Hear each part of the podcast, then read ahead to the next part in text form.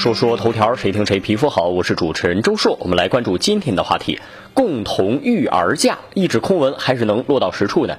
最近，宁夏回族自治区妇女权益保障条例将于十一月一号正式实施，里头啊有一条探索夫妻共同育儿假的规定，引起了广泛关注。这个规定说呢，鼓励用人单位对符合法律法规规定育有子女的夫妻，在子女零至三周岁期间，每年给予夫妻双方各十天共同育儿假。这个消息对于劳动者来说肯定是拍手称快。以前带孩子出行怎么都得赶节假日，那节假日人又特别多，这个规定啊，就给了年轻夫妻以喘息的机会，能够合法合理的带娃了。不过呢，还是得兜头泼盆冷水。带薪年假都有的是人没办法休，你这个共同育儿假真的能落到实处吗？当然，我们可以说要政府、企业和社会合力解决这个问题，找到分担机制，把成本核算好。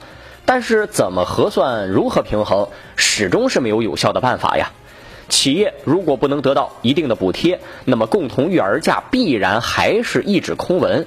年轻父母想休不敢休，想请假不能请，最后依然迫于经济压力认命罢了。下个事儿，七个人阻拦婚车讨喜钱被抓，行政拘留五天。最近陕西榆林一对迎亲婚车。在某广场通过时，七名闲散人员突然出现阻拦婚车，讨要洗钱，赖着不走。整个过程持续大约三分钟，造成这个路段的交通严重堵塞。随后民警当场把他们抓获，行政拘留五天。大快人心呐！这个行政拘留五天，我觉得还是轻了。既然是社会闲散人员，大概平时就是无所事事，你关他五天，还得提供住宿吃饭，他说不定啊还高兴呢。下个事儿，男子偷逝者的陪葬手机转走近万元，说翻了二十多座坟墓，加微信好友猜对支付密码。最近在浙江湖州，一名市民报警表示，父亲银行卡上的九千五百块钱不翼而飞，而自己的父亲已经去世了。这个卡呢绑定了微信，民警调查发现，这个钱被转到了一个叫李某的微信上。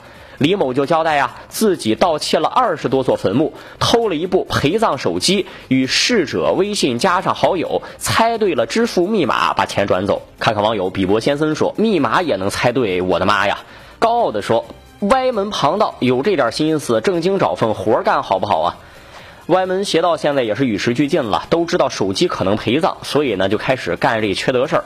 迷信的话叫损阴德，科学角度来讲那就是违法犯罪呀。这个脑回路倒也真是清奇，能想到这个也不是一般人呢。